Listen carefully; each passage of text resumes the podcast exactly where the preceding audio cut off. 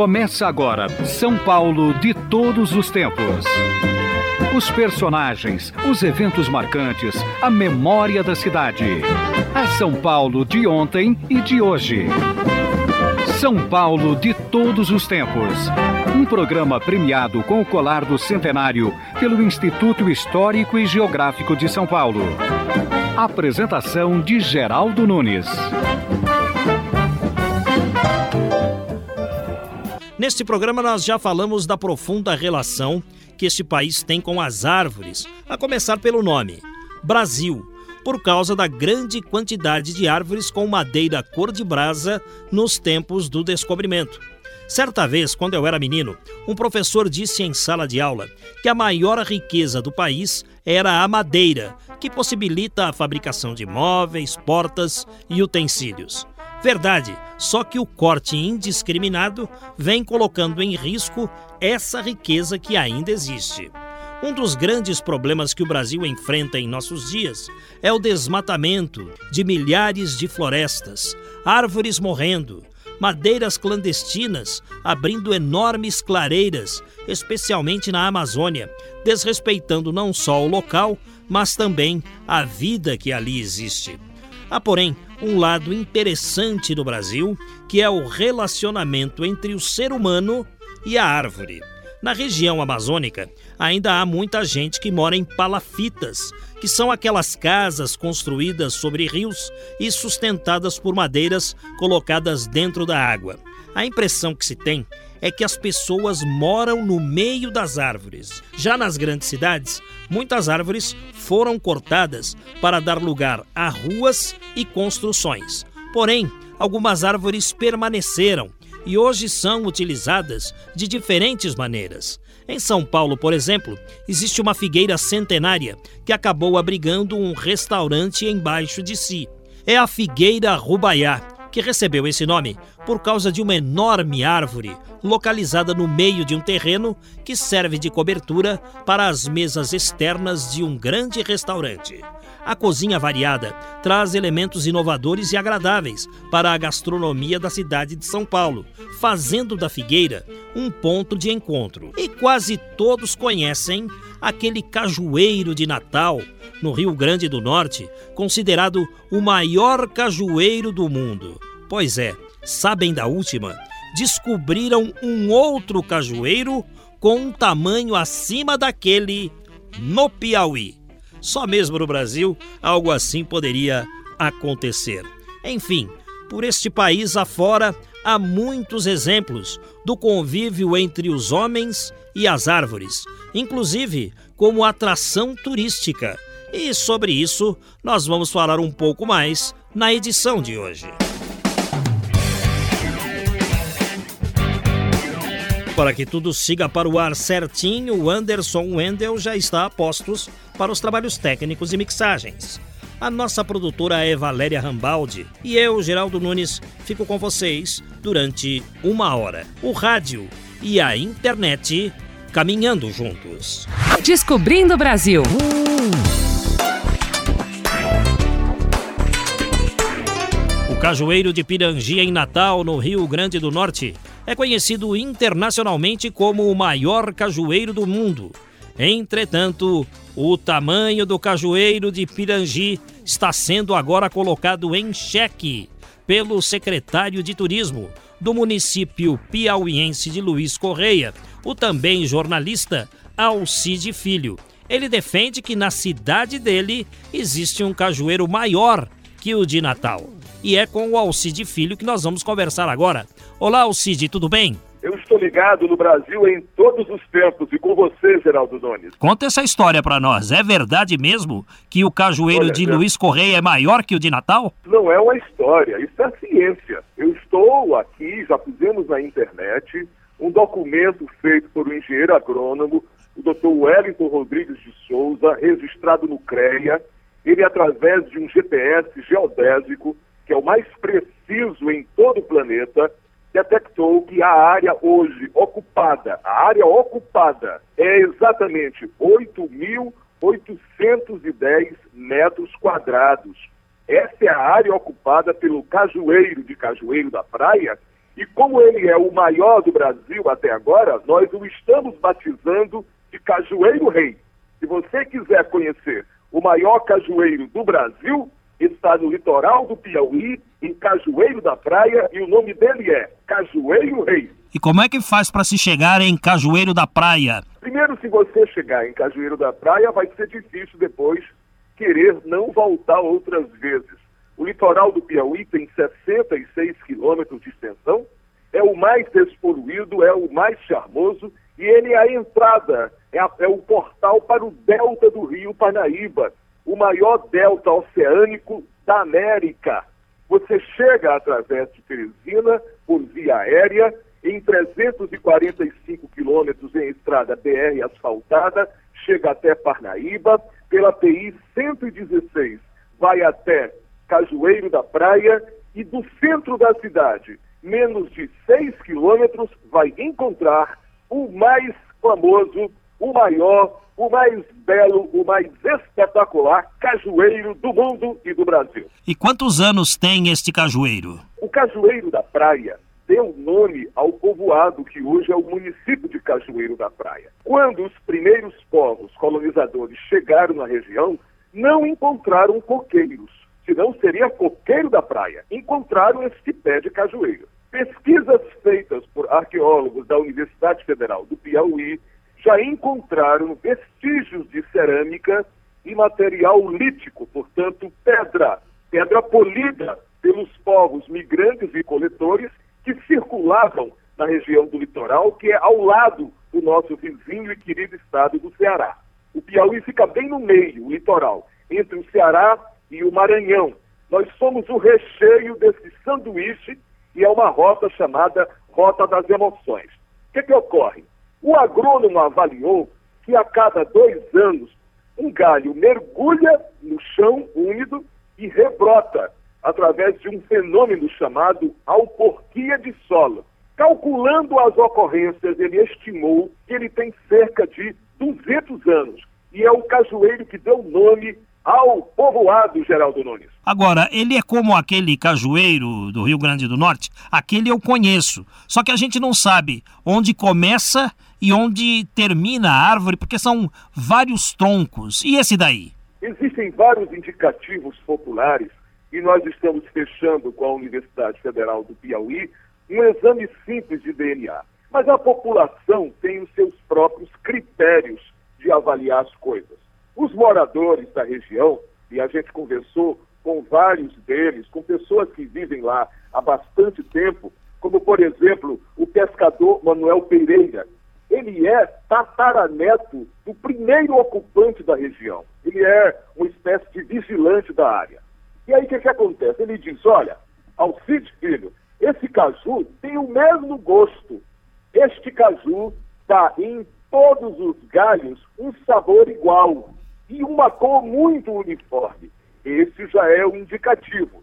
O cajueiro de Natal, ele já está no Guinness Book como o maior cajueiro é, do mundo. Essa descoberta é recente. Nós sabemos, Geraldo, que há um procedimento para que nós possamos estabelecer esta reivindicação justa e, diria, científica. Mas vocês irão questionar no Guinness Book? Vamos questionar, porque a natureza nos presenteou com esta ocorrência, Geraldo. Então nós vamos buscá-la e também dar a esse cajueiro a conotação ecológica, a conotação do ecoturismo. Já criamos uma marca, já criamos um painel, vamos ter as canecas, as camisetas uma ação de ecoturismo, porque a gente acredita que a economia tem que sustentar a ecologia e vice-versa. Vamos reivindicar com a documentação científica.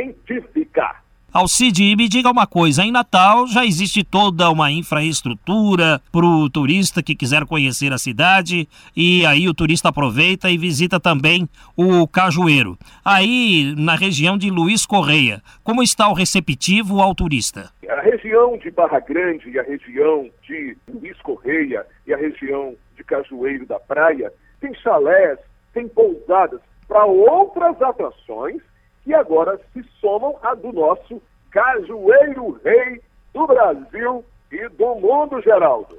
E vocês não temem, assim, prejudicar o turismo em Natal, anunciando um outro cajueiro no Piauí? Nós estamos somando. A estrutura de Natal já está montada com nossos irmãos e conterrâneos nordestinos. É o segundo maior cajueiro do mundo. Isso é uma honraria. Isso em nada cria nenhuma divergência. Isso acontece porque promove no nordestino a valorização dos seus potenciais, quem sabe se em outro lugar também não vai se encontrar um outro cajueiro ainda maior. Essa disputa, que não é uma disputa de gladiadores, é uma disputa do bem, é ecologicamente correta e gerar negócios, gerar oportunidade de empregos e de ecossustentabilidade através do turismo. Eu também já estive lá em Pirangi, fiquei impressionado, fiquei maravilhado com os trabalhos lá realizados. Estão todos de parabéns. Cajueiro da Praia é distrito Sim. de Luiz Correia ou é município independente? Cajueiro da Praia foi do distrito, foi povoado de Luiz Correia. Emancipou-se e hoje é um município. Nós também respondemos pelo Polo Costa do Delta, onde somos superintendente de turismo e ecologia e envolve isso cinco municípios. É por essa razão a nossa intervenção. E nós pensamos o pequeno grande litoral do Piauí, Geraldo, como algo conjunto, como algo indivisível, com centenas e dezenas de novas atrações, buscando a sustentabilidade, fazendo parte da Rota das Emoções, que pega desde Jericoacoara até os lençóis maranhenses. Me diga uma coisa, quem nasce em Cajueiro da Praia, o que é? É cajueirense da praia. E quem nasce em Luiz Correia? É Luiz Correiense. Que bacana. Qual a população de Luiz Correia? A população total de Luiz Correia não chega a 24 mil habitantes. Curiosamente, a população do interior é maior do que a da área urbana, tem algo em torno de 60% disso. A área urbana tem cerca de 8 mil habitantes. O restante está no interior, com lagunas e com lagoas. Geraldo, eu acho que você devia abrir um espaço para nós falarmos mais dessa região fantástica, ecologicamente surpreendente que é o litoral do Piauí e que o Cajueiro Rei está contribuindo ecologicamente correto para promover e divulgar. Eu concordo com você, viu, Alcide? A gente vai conversar mais vezes sim. Em Cajueiro da Praia, a população é menor do que em Luiz Correia? Nós não chegamos, juntando tudo, que é o palavreado aqui do Nordeste, não dá 5 mil habitantes em Cajueiro da Praia, mas outras ocorrências espetaculares também estão para ser anunciadas. No youtube.com barra Canal Verde TV, você pode buscar que vai encontrar o nosso Cajueiro Rei, com todas as provas, com as cenas, com as informações, explicações científicas deste extraordinário fenômeno, que é o mesmo princípio do que ocorre em Pirangi com o Cajueiro de Pirangi. Alcide Filho, secretário de Turismo do município piauiense de Luiz Correia. Muito obrigado pela entrevista aqui ao nosso programa. Nós nos sentimos presenteados com essa audiência qualificada e eu mando para todo o Brasil, para sua audiência, saúde, paz e muita energia, Geraldo. Um abraço para você. Vou fazer minha queixa quando meu papai chegar. Mamãe não me deixa subir nesse galho. Ela disse que eu caio, vou lhe dar trabalho. Quando meu. O nome dessa música, Na Galha do Cajueiro. É isso mesmo, Na Galha do Cajueiro. É o Wilson Simonal cantando. Vamos ouvir um pouco mais? Se eu subir, eu caio,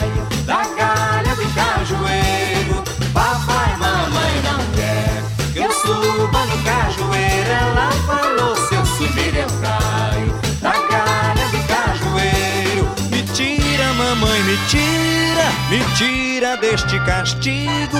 Eu subo naquela galha, não corro nenhum perigo. Eu quero tirar caju, que eu vendo e ganho dinheiro. Me deixa, mamãe, subir, deixa subir na galha do cajueiro.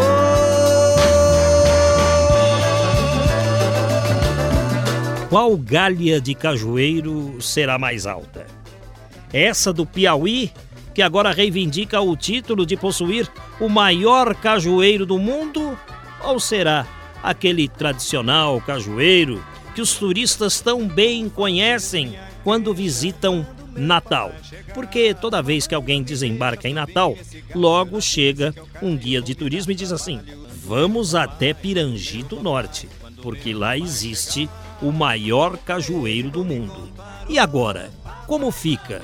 Quem será o maior cajueiro do mundo? Viagem. Depois de ouvirmos as informações do Piauí, vamos ao Rio Grande do Norte conversar com o Rogério Santiago, que é secretário de Turismo de Parnamirim, cidade onde fica o cajueiro mais conhecido dos brasileiros, o cajueiro daqueles que visitam a cidade de Natal e que fica no distrito de Pirangi do Norte, que pertence a Parnamirim. Olá, Rogério Santiago, tudo bem?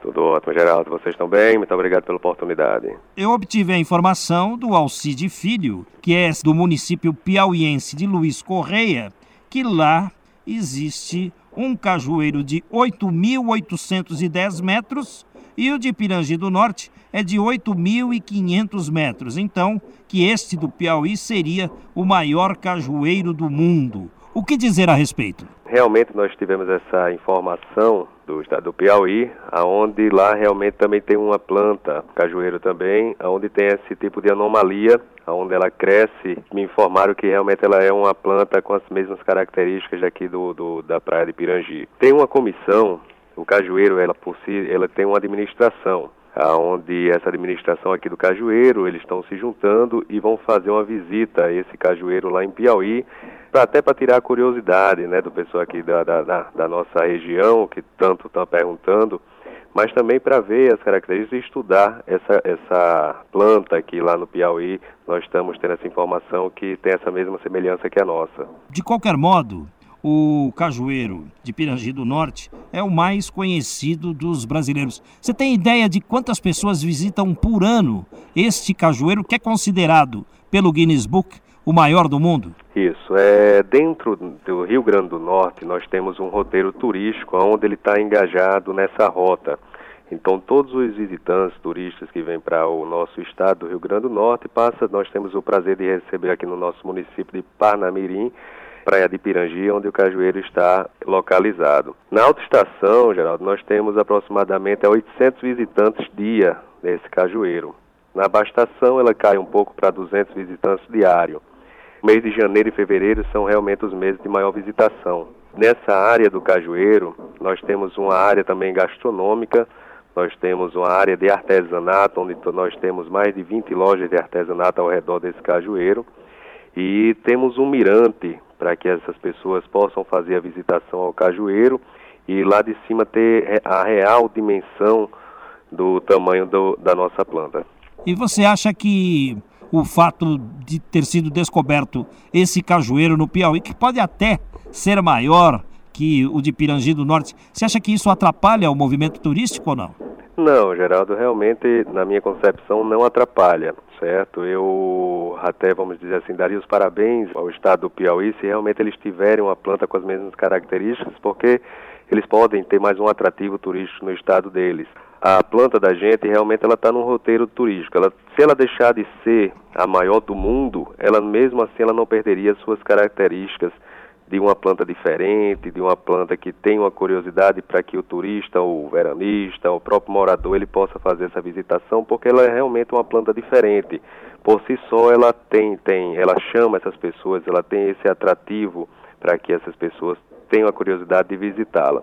Como ela está engajada, está dentro de um roteiro turístico dentro do Rio Grande do Norte, realmente as pessoas que venham visitar o Rio Grande do Norte com certeza não deixariam né, e não vão deixar de visitar o cajueiro pela sua anomalia, sua diferença que existe na própria planta. E quantos anos tem esse cajueiro de Pirangi do Norte?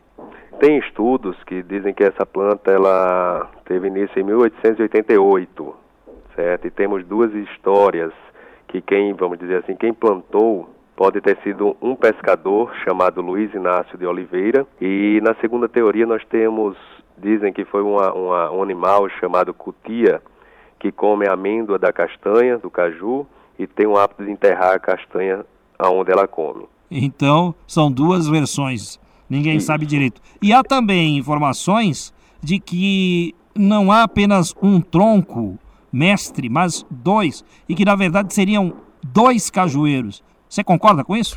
O crescimento da árvore é explicado pela conjunção de duas anomalias. Genética, primeiro em vez de crescer para cima, os galhos da árvore crescem para baixo.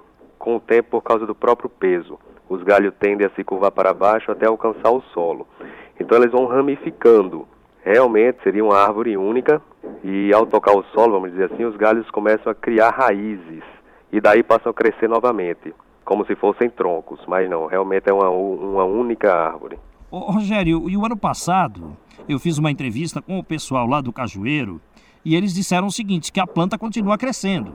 Isso. A árvore está viva. Isso. E estava tendo um problema que estava se expandindo demais e eles não sabiam direito o que fazer, porque ou construíam um muro para conter o crescimento do cajueiro ou deixariam que ele invadisse a via pública. Se isso. chegou a uma conclusão sobre isso? Não sei se vocês já tiveram a oportunidade de ver, mas realmente o cajueiro ele está numa área, vamos dizer assim, como se fosse uma área urbana. E ele está crescendo a cada dia que passa. Estudos estão sendo feitos para que o mais rápido possível tenha, tenha a solução desse problema.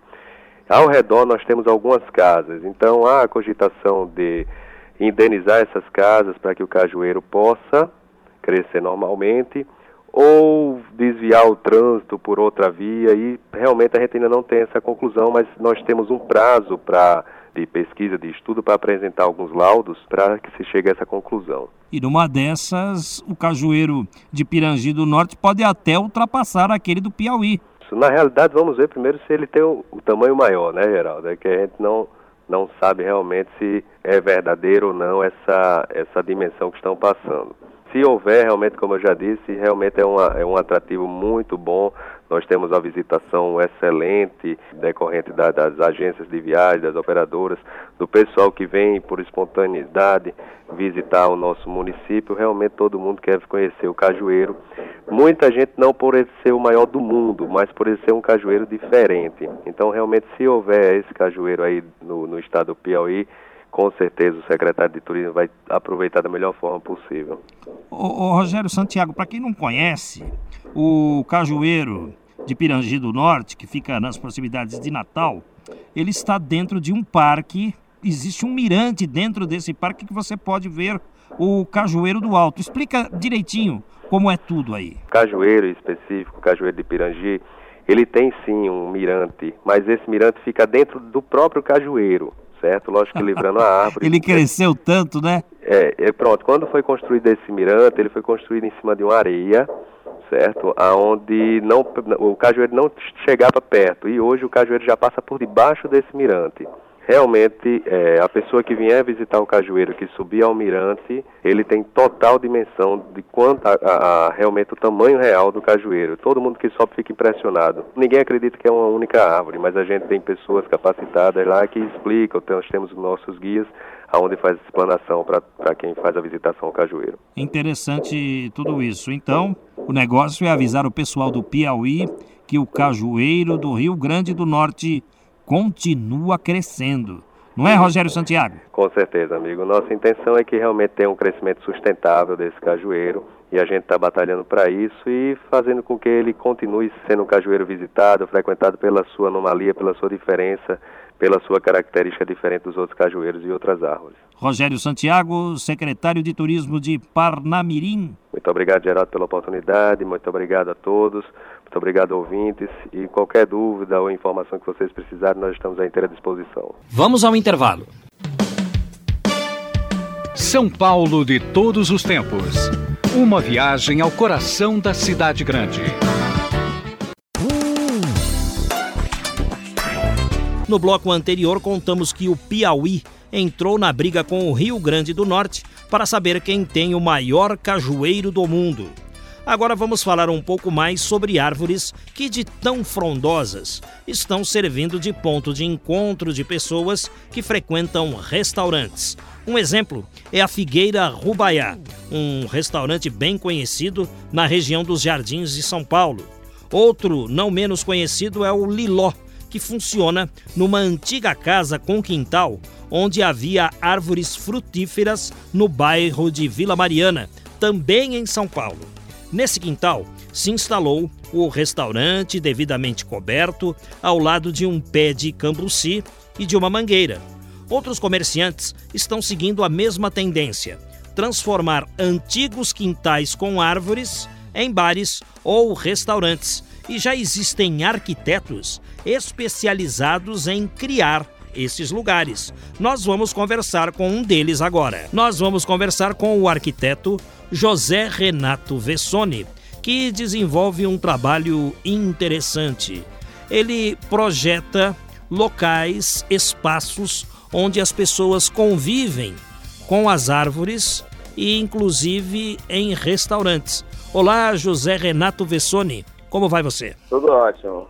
Renato, me diga uma coisa, como é que você encontra as árvores para colocar nesse espaço de convívio entre as pessoas? É uma árvore especial, uma planta diferente ou você trabalha com aquilo que você encontra? A princípio, o melhor é trabalhar com aquilo que já existe no local, porque é aquela árvore que já está nativa e você não teria que removê-la para colocar uma outra nova situação, entendeu? Quando não tem, a gente projeta junto com paisagistas amigos ou conhecidos coisas que possam com o tempo se integrar junto com as pessoas. Quais as melhores árvores para se trabalhar num espaço, por exemplo, de restaurante? Geralmente em restaurante quando tem árvore grande são árvores nativas que já tem uh, na região, ou são figueiras, tipo anas, ou ficos, coisas que dão um sombreamento que não é, pode não ocorrer que uma mangueira de quebra manga na sua cabeça, entendeu? Na cidade de São Paulo, você transformou alguns espaços ocupados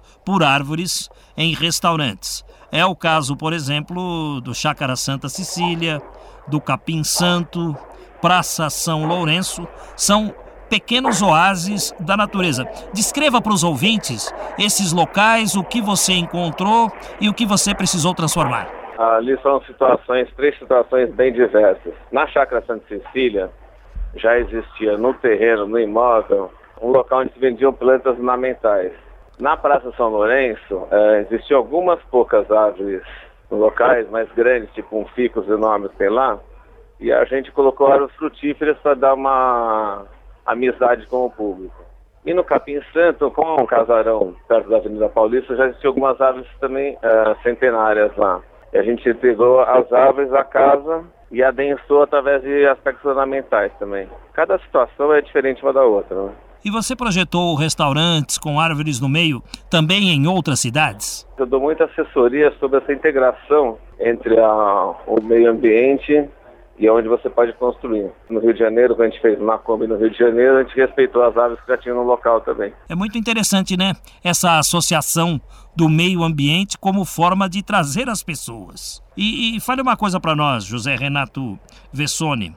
A conservação de toda essa natureza precisa de gente especializada cuidando das árvores para que elas sobrevivam? O ideal são pessoas que tenham carinho, a princípio, mais que especializadas, pessoas que tenham carinho junto às árvores, né?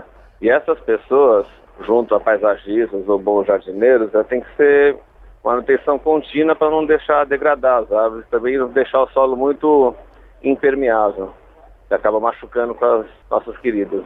E árvores em vasos, é possível colocar? Desde que você dê uma manutenção e uma atenção para elas contínua, é possível. Em lugares menores, você sempre um verde é bem-vindo, né?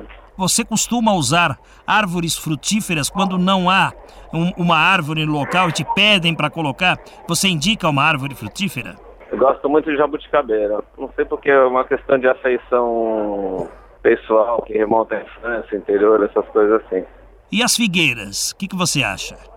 Eu acho elas lindas, só que elas têm assim, geralmente elas já estão implantadas no terreno, né? Você para plantar até ver uh, ela crescer vão demorar muitos anos. Tem um lugar maravilhoso que é o Figueira Rubaiá. Por acaso é perto do clube que eu frequentava quando era pequeno e acabei algumas vezes vendo aquela árvore e assim, minha maior satisfação foi ver a árvore sendo mantida e feito um restaurante em volta dela. Você acha que isso serviu de inspiração para você? Confirmou uma coisa que eu já achava bacana. Ô José Renato Vessoni, quero te agradecer por essa entrevista aqui e é muito bom saber que existe um arquiteto inspirado na natureza como você. Obrigado. Presta atenção na letra desta música que fala de árvores. As árvores são fáceis de achar, ficam plantadas no chão. As árvores são fáceis de achar, ficam plantadas no chão. Mamão do sol pelas folhas e pela terra. Também bebem água, cantam no vento e recebem a chuva de galhos abertos. As que dão frutas as que dão frutos. As de copa larga e as que habitam esquilos.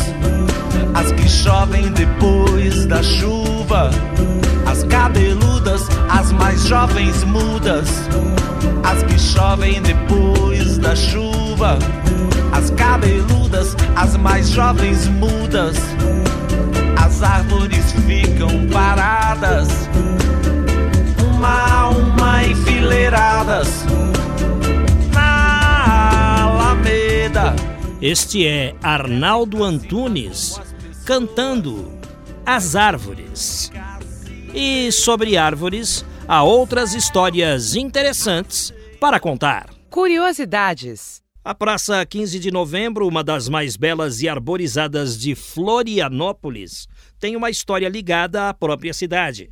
Bem no lugar onde hoje está essa praça, em 1662, o bandeirante Francisco Dias Velho fundou a Vila Nossa Senhora do Desterro, que hoje se chama Florianópolis, em homenagem a Floriano Peixoto, que ajudou a proclamar a República.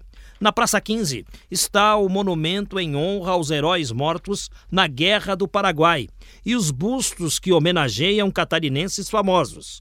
O poeta Cruz de Souza, o pintor Vitor Meirelles, o historiador José Boiteux e Jerônimo Coelho, fundador da imprensa no estado. A jardinada durante o século XIX, a praça recebeu árvores de grande porte, como palmeiras imperiais, ficos indianos e cravos da Índia.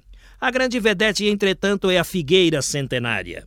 A figueira não foi plantada, nasceu pela natureza em 1871, em um jardim que existia em frente à Igreja Matriz, tendo sido depois transplantada para seu lugar atual em 1891.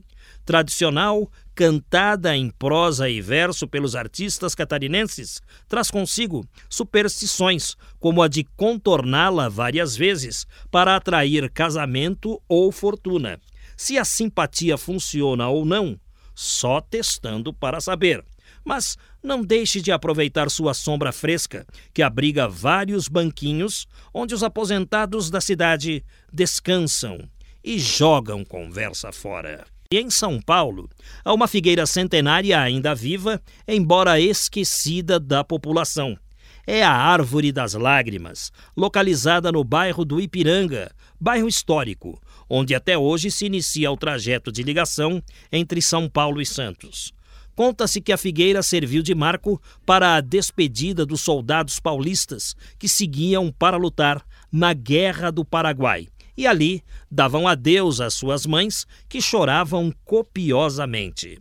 A estrada que marcava o início do trajeto para o litoral também passou a se chamar Estrada das Lágrimas. Com o surgimento da ferrovia em 1867, as viagens a cavalo ou de carruagem pelo antigo caminho do mar foram lentamente substituídas pelo trem, e a Árvore das Lágrimas foi perdendo seu significado emocional e simbólico. Em 1909, o proprietário do terreno tentou derrubá-la, mas o jornal O Estado de São Paulo deu destaque ao fato, mobilizou a opinião pública e o terreno acabou sendo doado à municipalidade. Um prefeito, no ano de 1920, mandou construir uma mureta com grades ao redor da figueira para protegê-la, e assim permanece até hoje. Mas a Estrada das Lágrimas, no trecho onde se ergue a figueira, virou via de tráfego urbano, e quem passa por lá nem se lembra de olhar para a figueira das lágrimas, que ainda existe. Dia desses, eu fui até lá para conferir se essa árvore ainda estava de pé.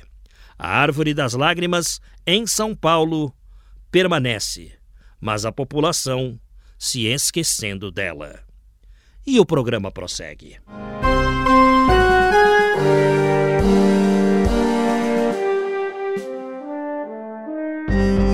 Esta é a Sinfonia das Árvores.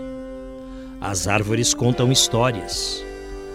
Você já ouviu falar da Árvore dos Enforcados, que fica em Araxá, Minas Gerais?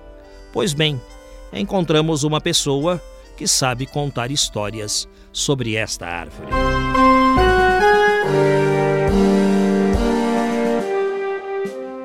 Um fato inusitado aconteceu em Araxá, Minas Gerais, onde dois irmãos escravos foram enforcados em uma árvore.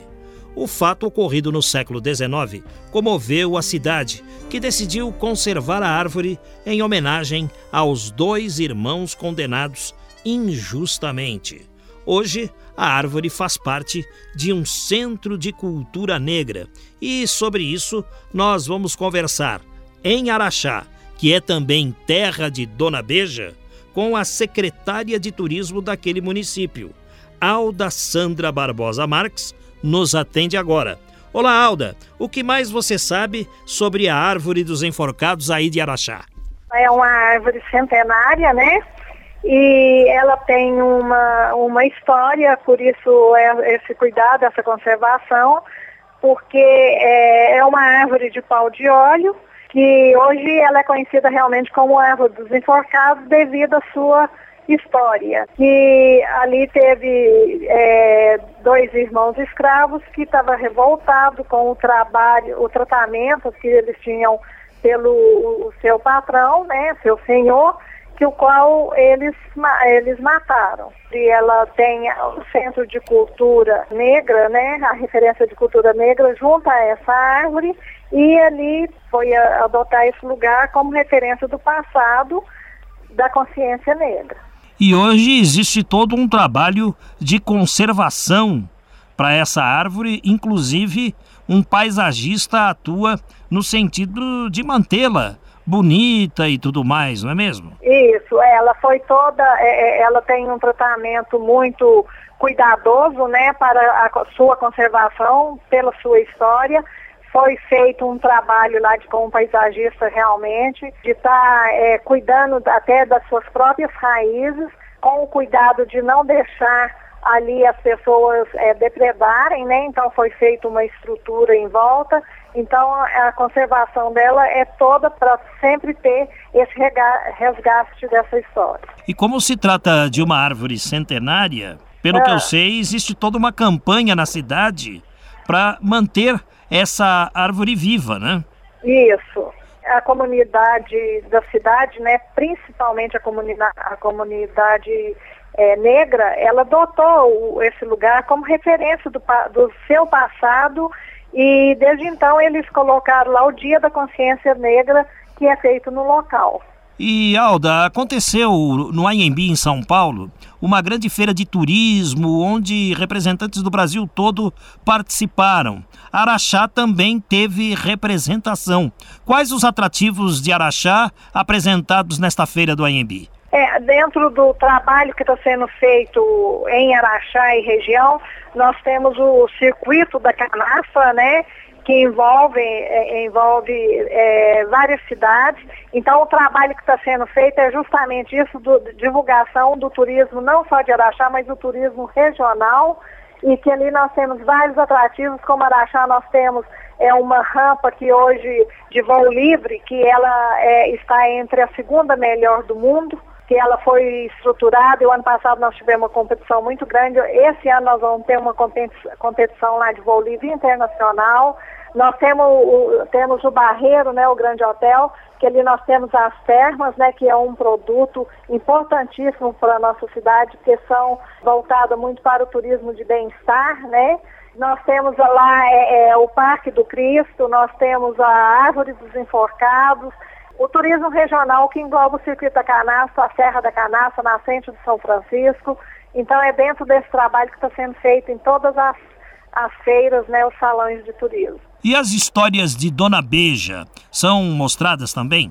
São. E nós estamos até aqui com a Dona Beija, né, caracterizada, dentro de uma apresentação e recebendo aqui é, as pessoas ligadas ao trade turístico, né, as agências de viagem, para que a gente possa estar tá, é, ofertando Araxá como um destino turístico. E o que permanece de Dona Beija em Araxá? Existe um museu, inclusive. Existe um museu da, da Dona Beija com produtos da época de, de, de Beija, tem vestimentas, cama, tem um museu todo dedicado a ela lá. E para se chegar em Araxá, a partir de Belo Horizonte, quais os caminhos a seguir? Belo Horizonte nós temos é, voos diários, né, para Araxá e a parte também é, é, terrestre, que a estrada, inclusive, tem uma boa parte dela que já está quase pronta, duplicada então, nós temos é, tudo lá para estar tá oferecendo para o turismo. Alda Sandra Barbosa Marques, você que é secretária municipal de Desenvolvimento Isso. Econômico e Turismo de Araxá, em Minas Gerais, obrigado. Nós é que agradecemos essa oportunidade e ficamos muito gratos de ter essa oportunidade de estar falando para todos os ouvintes. E só para complementar, o nome Araxá no tupi significa lugar onde se vê o sol. A cidade tem 80 mil habitantes e sua ilustre personagem histórica é Dona Beja. Ana Jacinta de São José ficou conhecida como Dona Beja. Foi personalidade influente do século XIX. Apaixonada pelo fazendeiro Manuel Fernando Sampaio, Ana Jacinta tornou-se sua noiva. O noivo lhe deu o apelido de Beija, por compará-la à doçura e à beleza do beija-flor. Em 1815, a bela jovem é raptada pelo ouvidor do rei, Joaquim Inácio Silveira da Mota, que fica fascinado com sua beleza. Por dois anos, Beja viveu como amante do ouvidor na vila do Paracatu do Príncipe. Depois disso, ele retorna para Portugal e Ana Jacinta volta a Araxá. Assim, recebe a notícia que seu ex-amor, Antônio, havia casado com outra. Ficou triste Porém, analfabeta, mas dona de uma inteligência fantástica, Dona Beja não se prostitui, mas torna-se cortesã, passando a ter influência nas decisões que os políticos tomavam em favor dos mais necessitados. Por isso, ainda hoje, ela é reverenciada. Dona Beja, como amiga dos desfavorecidos. Futebol de todos os tempos. É, esse futebol é cheio de contradições, onde quem ganha, perde. Pode uma coisa dessas? Santo André e Corinthians venceram seus jogos decisivos e, assim mesmo, sentiram o gosto amargo da derrota. Regulamentos desse tipo deveriam ser revistos. Também é verdade que o Santos leva consigo todos os méritos de ser o campeão paulista de 2010. O futebol espetáculo voltou e o que se vê em campo é um time de meninos com a personalidade de homens. Esta opinião fica bem definida na narração de Cledi Oliveira. No Pacaembu restam 30 segundos. Torcedor do Santos comemora peronomútil. Ainda segura o grito de campeão torcedor santista de um gigante Paulo Henrique Ganso. Vieram preparados para o palco Neymar e Robinho. Quem deu o show foi Paulo Henrique Ganso. No dia de magia, dia de alegria, dia de festa. Quem será o dono dessa festa? É Paulo Henrique Ganso. Um dia de graça, dia de encanto, de magia, de arte, o um encontro da arte com seu criador é Paulo Henrique Ganso. Termina o jogo, Santos é campeão paulista. Alvinegro da Vila Desilusão, desilusão, danço eu, dança você, na dança da solidão. É, e no meio da semana, o Corinthians ganha do Flamengo, mas fica fora da Libertadores da América. Ronaldo, o mais comentado jogador brasileiro da história depois de Pelé, não passou ileso. Ser chamado de gordo é o mínimo que ele tem ouvido. Ao narrar o gol que teoricamente classificava o Corinthians, o locutor Reinaldo Costa acabou também chamando Ronaldo de gordo, mas ao que parece, pelo lado carinhoso. Bate o Coringão, perigosamente, Adriano tá machucado, tá caído. Na ponta esquerda, Dentinho, ventou, humilha, humilha, preparou, rolou, é pra Ronaldo, vai marcar, tocou!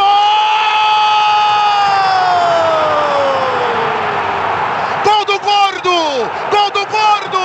Gol!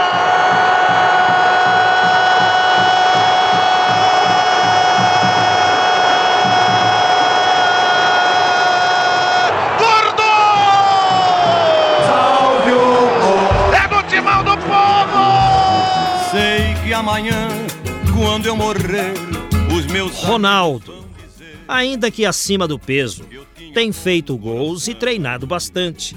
Foi o que disse o fenômeno em uma entrevista coletiva, acompanhada pelo repórter Flávio Ortega.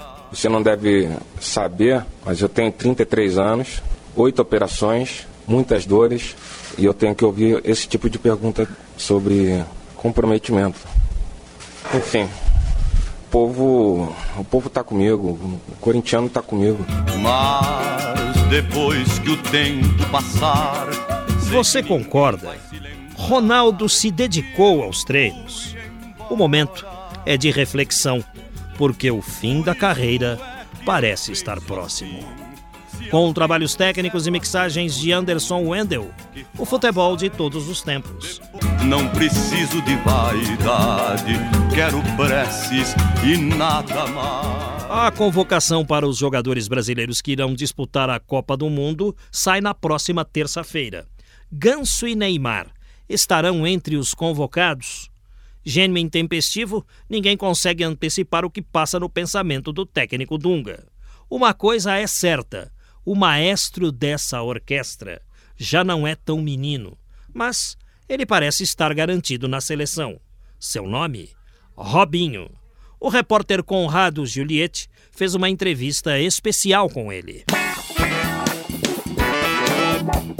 Ele tem autocrítica. Olha, a gente sempre acha que tem que melhorar, né? Eu sou um jogador que me cobro muito e quero jogar bem em todas as partidas. Sei que às vezes isso não, não, é, não é possível sempre. Mas não tá bom, não. Quero melhorar, tenho muito que melhorar. Espero continuar melhorando até o final da temporada. Mas o curioso nessa história é que Robinho, hoje em sua segunda passagem pelo Santos, é personagem de um paradoxo aos que exaltem sua volta ao futebol brasileiro, dizendo que por aqui ele reencontrou a alegria de jogar, e aos que critiquem na mesma proporção. Até o colocam como coadjuvante das revelações Ganso e Neymar. Não, o Robinho, como eu já falei em outras entrevistas, não é o coadjuvante. Ele é o cara, né? Ele é o ídolo, né? não só meu, como de, de todos que estão no elenco. Então acho que eu sou apenas um coadjuvante. Coadjuvante sou eu, não é o Robinho não. Sobre essa contradição, voltamos a falar daqui a pouco. Porque para trazer o menino da vila, o presidente Luiz Álvaro Ribeiro precisou de uma grande operação. Agora, a questão é como mantê-lo depois da Copa do Mundo. Se a gente conseguir demonstrar aos ingleses que devem estar vindo ao Brasil nas próximas semanas, nos mandaram um e-mail ontem dizendo que querem conhecer a vila, querem conhecer o CT. Eh, Se a gente conseguir demonstrar de que o Robinho, na vitrine que está, que é o Santos, jogando futebol ah, que tem tudo a ver com ele, faz com que o seu valor econômico cresça. E para o investidor que gastou 40 milhões de euros na aquisição dos direitos econômicos do atleta, vai ser um bom negócio. Se ficar mais, algum tempo nessa vitrine exponencial que é o Santos. E o programa de hoje vai se encerrando. A todos, desde já, o nosso abraço.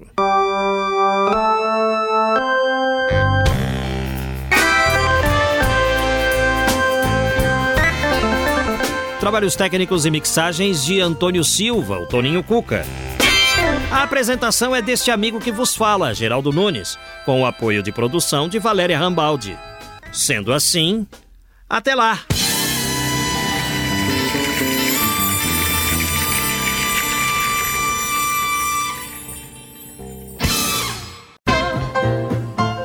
Estamos encerrando mais uma edição do programa São Paulo de Todos os Tempos. Os personagens, os eventos marcantes, a memória da cidade. A São Paulo de ontem e de hoje. São Paulo de todos os tempos. Um programa premiado com o colar do centenário pelo Instituto Histórico e Geográfico de São Paulo. Apresentação de Geraldo Nunes.